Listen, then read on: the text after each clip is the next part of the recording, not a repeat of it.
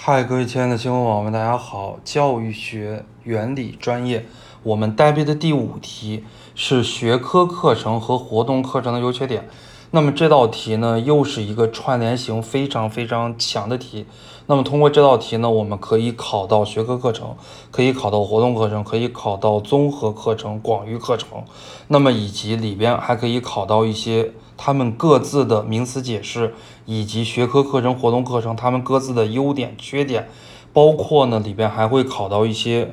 关于因材施教呀，关于教师主导作用呀，关于儿童的兴趣呀，以及有可能会考到一些主要的观点，他们的代表人物。以及学科课程、活动课程，他们的博弈到底是哪个好？学科课程好还是活动课程好？哎，那么最后我们也给出来的答案，他们两个不存在说哪个好哪个不好，他们两个的话呢，既相互独立又相互补充，他们是相辅相成的一个关系。任何一种课程都没有办法去代替另外一种课程，只有两种课程取长补短，那我们的教育才能发挥出最优的效果。我们来看一下这道题啊，学科课程、活动课程的优点和缺点。这道题我们准备呢是按照一道二十分的大的论述题，或者说二十分以上的题来进行准备的。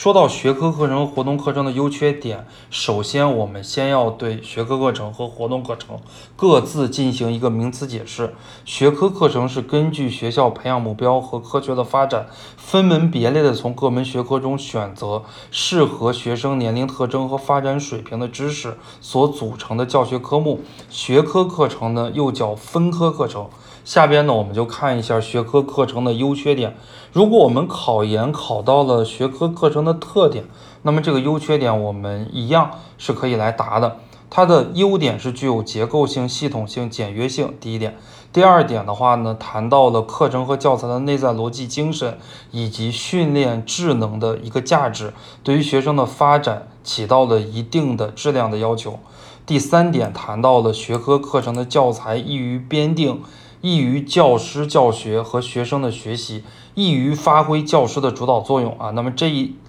第三点，我们也可以把它切分成三点啊，就是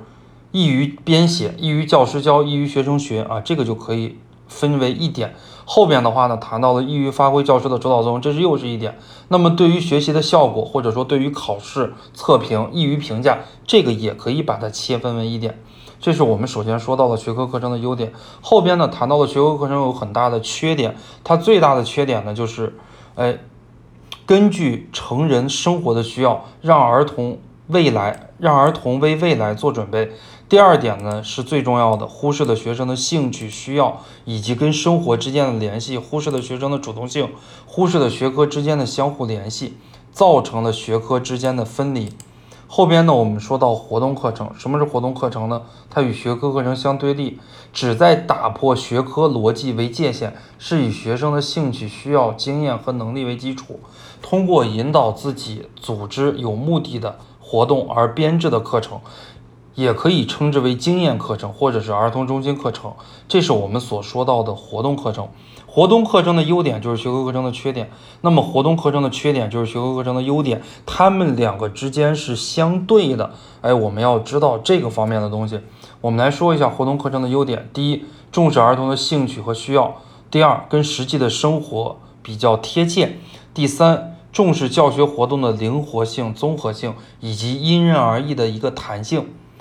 后边呢，我们谈到活动课程的缺点，第一，缺乏规范性啊。活动课程大家就可以去举一个例子，像学科课程，我们也可以举一个例子，就像我们整个教育学本来是一个整体，但是我们人为的分成中国教育史、外国教育史、教研教新，所以我们在答题的时候呢，可以善于去举例子。然后活动课程的话呢，我们就可以举杜威啊，他比方说带着学生造船呀、造桥呀、每天玩呀这种活动课程。哎，那么第二点呢，我们说到活动课程的缺点，就是教材不易于编写，要把所有的教育学的学科让一个老师来讲课，让一个老师来编，对于老师的要求太高了。第三点呢，夸大了儿童的经验，忽视了知识本身的逻辑，并且耗时耗力，导致教育质量的下低。这是我们说到的学科课程和活动课程的优缺点，大家下来的话自己也要看综合课程或者是广域课程，这就是我们教育学原理带背的第五题，大家加油。